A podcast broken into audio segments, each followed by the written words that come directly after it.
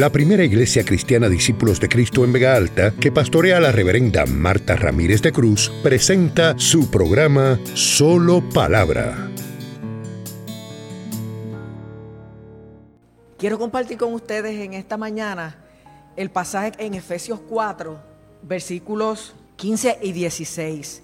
Pero para beneficio del entendimiento del mismo, voy a leer desde el 11, de tal manera que usted vea el contexto en que se da esta sugerencia. Dice, hablando de Cristo, y él mismo constituyó a unos apóstoles, a otros profetas, a otros evangelistas, a otros pastores y maestros.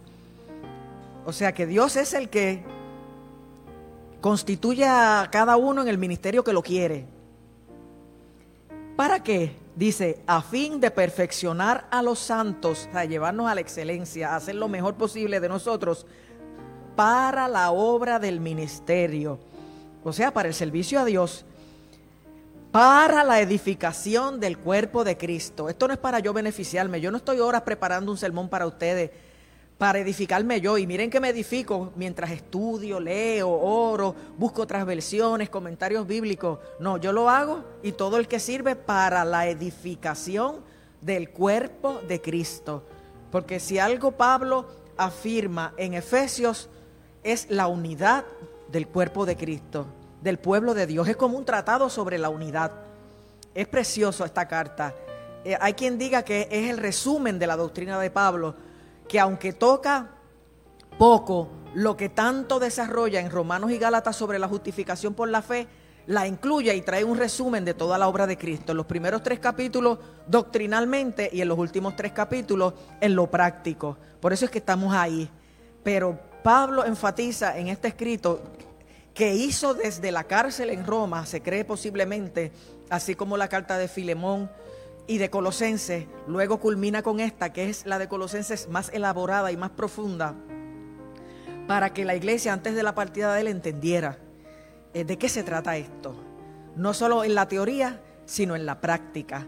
Y enfatiza cómo en los primeros tres capítulos, cómo Él nos amó, cómo Cristo nos amó y nos sentó Dios a la diestra de Él con Cristo en los lugares celestiales y ahí nos hizo partícipes del perdón, la salvación, las arras del Espíritu, eh, la sabiduría de Dios, tantas cosas, la herencia con los santos.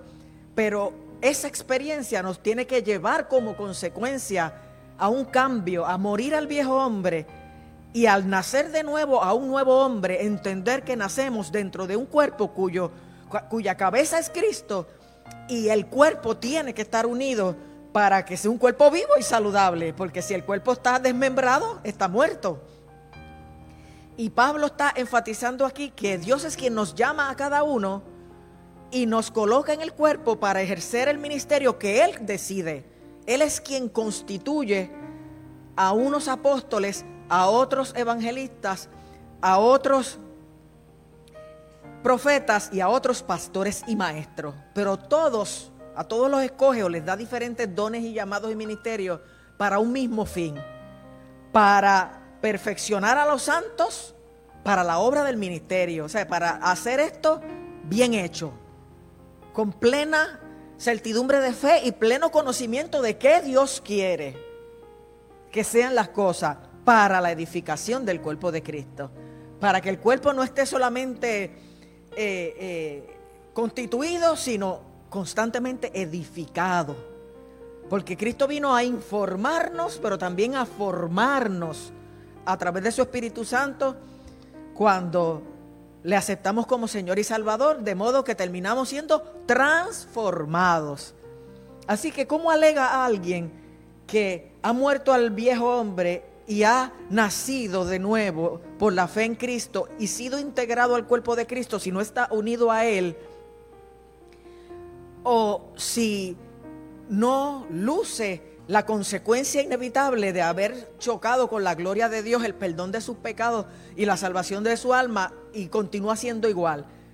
La conclusión es, o realmente no tiene a Cristo como Señor y Salvador y es solamente un visitante, un simpatizante, o en el peor de los casos, no es agradecido y no tiene conciencia del honor y del privilegio que le ha sido otorgado para poder ser incluido en el cuerpo de Cristo y estar sentado con Él a la diestra de Dios Padre, esperando, aleluya, la manifestación de los hijos de Dios y las cosas venideras que, se han predicado desde siempre y que nosotros tenemos la bendición de verlas cumplirse y de saber que vamos a participar de, todo ese, eh, de toda esa profecía que está asignada para los tiempos finales.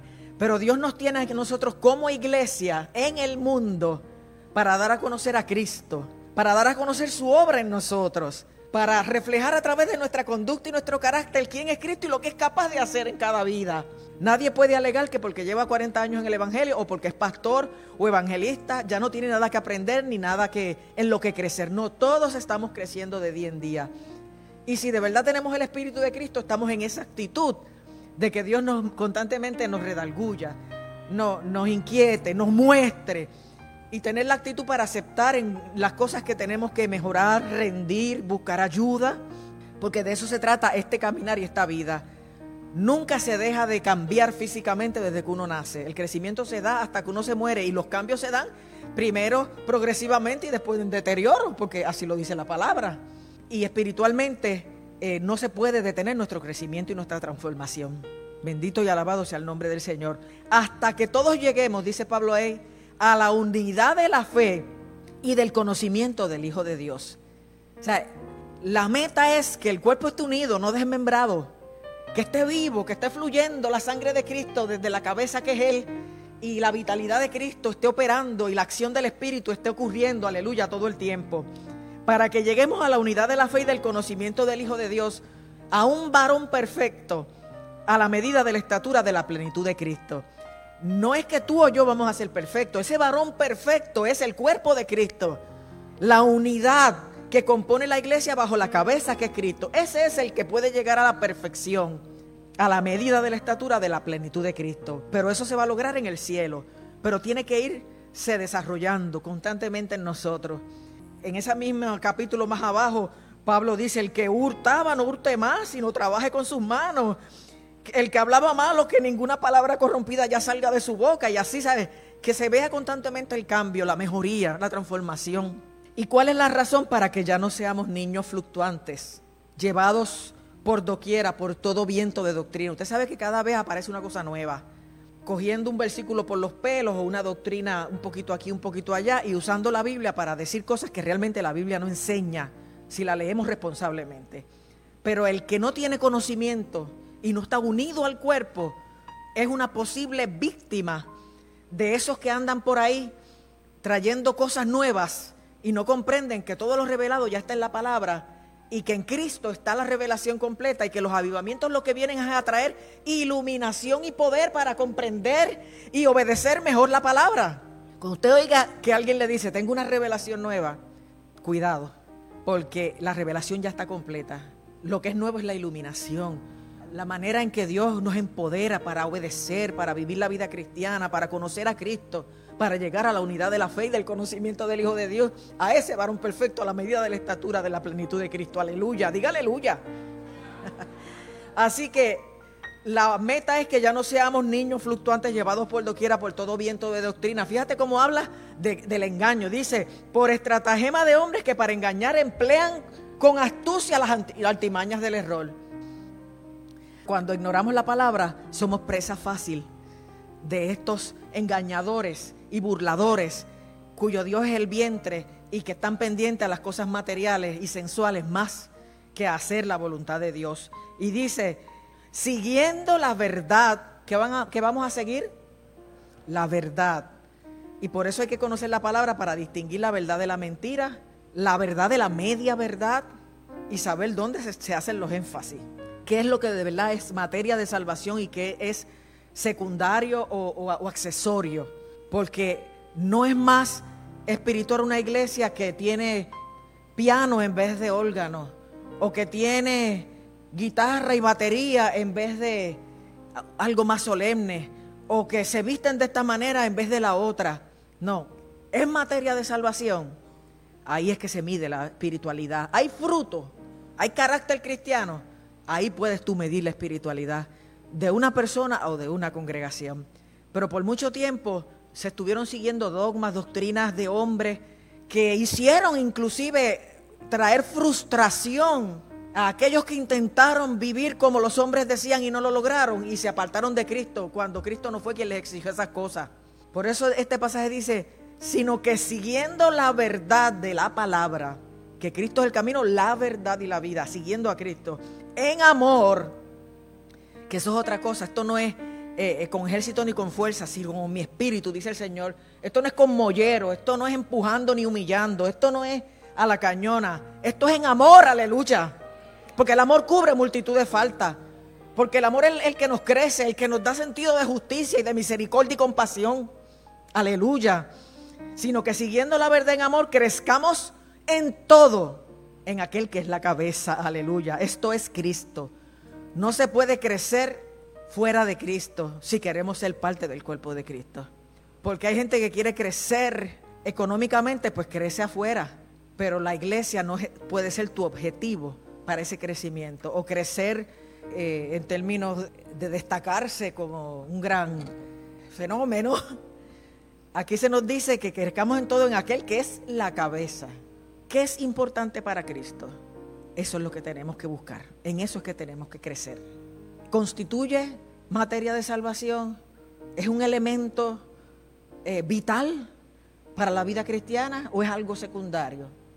Crezcamos en todo ese todo que tenemos que conocer la palabra en aquel que es la cabeza. Esto es Cristo, de quien todo el cuerpo, y en ese todo cuerpo estamos tú y yo, porque hay un solo cuerpo, de quien todo el cuerpo y todos tenemos que crecer bien concertado y unido entre sí por las coyunturas que se ayudan mutuamente, de quien todo el cuerpo bien concertado y unido entre sí por todas las coyunturas que se ayudan mutuamente, según la actividad propia de cada miembro. Porque no se le puede exigir al oído que mire, ni a la nariz que hable. Según la actividad propia de cada miembro, recibe su crecimiento para ir edificándose en amor. Porque el amor es el que es clave para el entendimiento. Y cuando tú no sepas qué quisiera Cristo que tú hagas, o no conoces la palabra referente a eso, o la decisión es un poco difícil de discernir, pásala por el filtro del amor y entonces sabrás qué decidir. Aleluya. Porque el amor supera la ley, supera las obras, supera todas las cosas.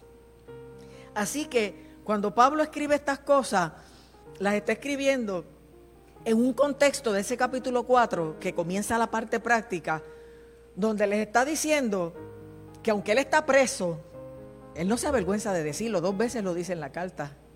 Usted no se avergüenza de si es perseguido, de si es desacreditado, de si es rechazado, de si es burlado porque sirve al Señor. Pablo sentía satisfacción de a toda costa y a todo precio poder seguir predicando a Cristo. Y cuando estuvo en Roma, esos dos años en la cárcel, él predicó un montón a los que llegaban a él, que le daban libertad para hacerlo, y envió las cartas, como les mencioné al principio, y él dijo, a mí nada me va a detener, porque si yo me amedrento y me frustro y me desanimo porque escucho que alguien dice o que alguien hace o que el otro piensa, esa persona logró su finalidad, detener la obra de Dios a través de mí. Pero Pablo siempre superó la adversidad, superó los obstáculos, superó las acusaciones y se levantaba y continuaba. Y para él no había escenario que no fuera propio para él predicar a Cristo. Aleluya. Y esto era Pablo y tenemos que ser nosotros, hermanos. Gloria a su nombre. Y él dice que estando preso en el Señor, ruega como algo que es tan importante que si, te lo si me tengo que poner de rodillas para decírtelo, te lo digo. Que andéis, o sea, yo te expliqué la doctrina los primeros tres capítulos, pero esto se trata de vivirlo que, andéis como es digno de la vocación con que fuisteis llamados. O sea, esto es algo tan grande que tenemos que caminar como lo que somos. Aleluya. Usted no es cualquier cosa. Usted es hijo del Dios viviente. Usted es luz en medio de las tinieblas. Usted es un vaso de Dios. Usted es un portador de gloria. Aleluya. Y usted tiene que caminar como es digno de la vocación con que usted fue llamado. Bendito y alabado el nombre del Señor. Pero te dice las cuatro formas, o las cuatro actitudes o virtudes o cualidades que tienes que tener para lograr andar como es digno de esa vocación. Que con que fuiste llamado, no se refiere al llamado ministerial que vino después, sino al llamado a salvación. Dice, con toda humildad y mansedumbre, soportando con paciencia los unos a los otros en amor. Fíjate que la mejor forma de entender la humildad es diciendo el antónimo. Es lo contrario de la arrogancia y la soberbia. La humildad es el que, en vez de mirar para arriba en humildad, el, que, el, que el soberbio es el que en vez de mirar arriba con humildad, está mirando siempre hacia abajo y se pierde de lo que puede recibir de arriba. Y por no ser humilde, mira solo hacia abajo y, se siente grande porque está mirando lo más pequeño, lo que está por debajo y no lo que está por encima. Con toda humildad y mansedumbre. ¿Sabe cuál es el antónimo de mansedumbre? A mí me encantó cuando leí este eh, eh, eh, comentario bíblico porque a mí misma me, enriqueció el entendimiento. Ser manso no es el débil ni ser el flojo. Ser manso es poder controlar el mal genio. Lo contrario de manso es malcriado, grosero, de mal genio, que no tiene capacidad para controlar eso. Soportando con paciencia los unos a los otros. Esto es un aguante. Otro comentarista bíblico dice, esto, esto se llama, soportando con paciencia, esto es aguantar. Aguantar a mi hermano que tiene tantas cosas buenas y yo soportarle las que son menos buenas. Porque ese hermano, a su vez, disfruta mis cosas buenas, pero me tiene que soportar las que no son tan buenas o las que no encajan con él o con su personalidad y somos incompatibles en eso, porque lo que es bueno para uno puede no ser bueno para otro y lo que es malo para uno por ser incompatible puede no ser malo para otro. Pero soportándonos con paciencia los unos a los otros es tener aguante, tolerancia, para que el amor prevalezca, aunque hayan diferencias. Porque Dios nunca tuvo como meta y objetivo que fuéramos iguales. Dios creó la diversidad y la diversidad respetada enriquece. Pero hay gente que si no es como yo digo, no es. O si no es como yo, no va. No se puede. Solícitos los unos a otros en amor, que es el que el cheche de la película, solícitos en guardar la unidad del Espíritu. Eso es lo que quiere Pablo en la carta a los Efesios. No que nosotros creemos la unidad, produzcamos la, unidad, nos inventemos la unidad, sino que seamos solícitos, o sea, que estemos con mucha diligencia y celo, guardando la unidad del Espíritu, porque el único que puede traer unidad a un cuerpo es el Espíritu. Es el Espíritu Santo quien nos hace estar juntos quien nos ha dado amor los unos por los otros, quien nos ha insertado en un solo cuerpo.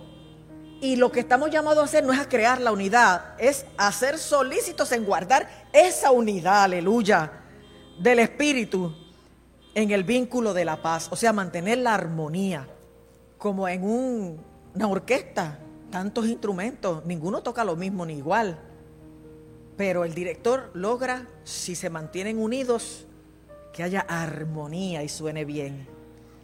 Y mucha gente no ha llegado a las iglesias porque no hay esa armonía y ese sonido eh, distinguido, sino que hay alguien tocando por su lado y sonando antifonalmente o de forma desafinada y la armonía de, del sonido de la iglesia no es la adecuada. Y como la gente juzga a los justos por pecadores, y son las zorras pequeñas las que hacen perder las viñas. Hay quien tropieza con ese que es la excepción dentro de una iglesia, ignorando la otra parte restante, que seguramente es la mayoría y podría ser la digna representación de la totalidad. Pero hay que ser diligentes en guardar la unidad del Espíritu en el vínculo de la paz, manteniendo armonía. Aleluya. Aquí los jaquetones no tienen parte. Jesús mismo pudo exaltarse. ¿Y qué dice la palabra? Que se humilló a sí mismo tomando forma de siervo. Y estando en la condición de hombre, se hizo humilde hasta asumir la muerte de un criminal. Si Jesús decidió ser humilde y no estimó el ser igual a Dios como cosa a que aferrarse, sino que se despojó, se vació, se, desmanteló, se desvistió de esa gloria para hacerse cercano, para hacerse accesible a nosotros, para darnos esa salvación, cuanto más nosotros, bendito, que, nuestros días pasan como la flor del campo, que pasó el viento por ella y pereció, y su lugar no la conocerá más. Pero miren qué interesante, esa armonía es la que nos mantiene en un cuerpo. Hay dos cuerpos, uno para los judíos y otro para los gentiles. Los gentiles son los que no son judíos, los de las demás naciones. Hay dos cuerpos, uno para los judíos y uno para los gentiles. Uno para los hombres, otro para las mujeres. Uno para los heterosexuales, otro para los homosexuales. Uno para los negros, otro para los blancos. Uno para los chinos y otro para los americanos. Hay un solo cuerpo para todos. Que cada uno funciona y tiene una asignación diferente, sí, pero es un solo cuerpo. Entonces Pablo le está haciendo creer, acuérdense, tienen que estar unidos porque es el mismo cuerpo. O porque a mí no me gusta el pie, me lo voy a amputar. No, ¿verdad? Eh, eh, yo no me saco lo que, lo que, lo que encuentro malo. Lo cuido. Busco cómo mejorarlo, cómo restaurarlo. Es un cuerpo, un espíritu con letra mayúscula porque si tú tienes otro espíritu que no es el Espíritu Santo, cuidado con qué espíritu es ese. Porque el Espíritu Santo es uno y es el que mora en el cuerpo de Cristo. Pero usted sabe que el mundo espiritual tiene principados, potestades, gobernadores de las tinieblas de este siglo, huestes espirituales de maldad en las regiones celestes, que es Pablo mismo quien lo dice ahí en Efesios 6, en esta misma carta. Un espíritu. Como fuiste también llamado a una misma esperanza. Mi esperanza es irme con Cristo. O tu esperanza es que venga un, ovni y te lleve a, otras galaxias. ¿Cuál es tu esperanza? Eh, desaparecer, eh, dejar de tener conciencia de ti mismo, unirte como los panteístas con la naturaleza y ser uno con el todo. Y, no, mi esperanza es irme con Cristo y estar con Él allá gozando de lo lindo, aleluya, eternamente. Es una esperanza.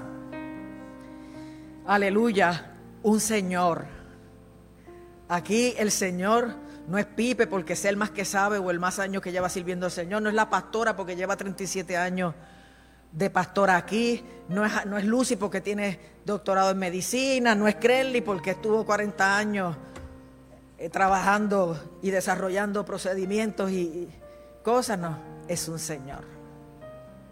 Es Cristo, aleluya. Él es el que es y a su nombre gloria, aleluya. Una fe un solo camino de salvación, una fe para salvación, un bautismo, que es el que Pablo también dice en otra carta, que por el bautismo fuimos insertados en el mismo cuerpo. Un bautismo que es el testimonio de nuestra fe para decir que soy parte ahora de ese cuerpo, que no ando al garete ni esplacado, sino que soy parte de ese cuerpo. Un Dios, aleluya. Dios con mayúsculas y Padre de todos, el cual es sobre todos y por todos y en todos. Aleluya.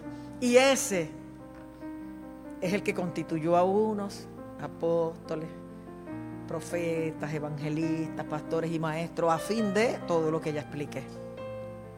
Pero esta es la razón. ¿Y por qué esto es importante? Porque una iglesia puede tener de todo y no estar bien, como era la iglesia de Corinto y no estar dando una sinfonía correcta al mundo. Pablo predicó en Corinto y esa gente recibió un avivamiento tal que todo el mundo empezó a recibir el bautismo del Espíritu Santo y a recibir dones. Pero cuando Pablo les escribió, lo que le faltaba era tener el, marrón en la mano. Empieza diciéndole, oye, ¿por qué yo oigo que hay entre ustedes divisiones? que si yo soy de Pablo, yo soy de Cefa, yo soy de Apolo. Está dividido Cristo. ¿Qué pasa? Tenían el Espíritu Santo, los dones, las manifestaciones. Pero eso es, eso es del Espíritu, en última instancia no es nuestro. ¿Y de qué sirve un crecimiento irregular? Porque si me crecen los pies, pero no me crecen las manos, soy como un monstruo anormal. O si me crece un pie y no me crece el otro, no, hay que buscar el crecimiento total, integral. Y ese crecimiento es minado, dañado, cuando no procuramos estar dentro de esa unidad y dentro de esa búsqueda de hacer lo que Dios quiere y estar en el cuerpo para lo que Dios dice. Entonces a los corintios, con tanta espiritualidad o tantas manifestaciones, Pablo empieza regañándolo por las divisiones. Después les dice, no les pude hablar como espirituales, sino como a carnales, como a niños en Cristo, porque oigo que entre ustedes hay celos, contiendas y disensiones. O sea, no hay madurez, hay dones, pero no hay madurez, no hay respeto. Celos, contiendas y disensiones.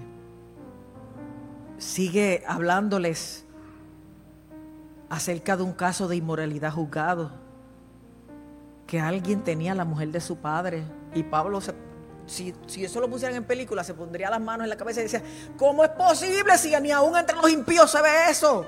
¿Cómo en la iglesia del Señor alguien va a tener la mujer de su padre? También Pablo dice más adelante en los Corintios, ¿cómo es que ustedes se van a los tribunales a que los impíos que no tienen la luz de Cristo decidan para ustedes ponerse de acuerdo cuando ustedes tienen la iglesia para ponerse de acuerdo? ¿Cómo es que ustedes no entienden que hay que dejar la idolatría? ¿Cómo es que ustedes cometen abusos en la mesa del Señor? ¿Cómo es que ustedes presumiendo de los dones, están divididos.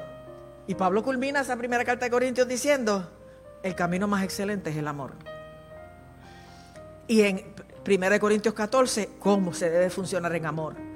Y cómo deben manifestarse esos dones sobre las bases de ese amor. Para de verdad lucir como una iglesia que está en crecimiento, de forma balanceada y que todos sus miembros estén entendiendo que son un solo cuerpo. Para más palabra, nuestro culto comienza todos los domingos a las 9.15 de la mañana en nuestro templo ubicado en la carretera número 2, kilómetro 29.7 en Vega Alta. Para detalles e información adicional, conéctate a www.vegaaltaparacristo.com. Te esperamos. Dios te bendiga.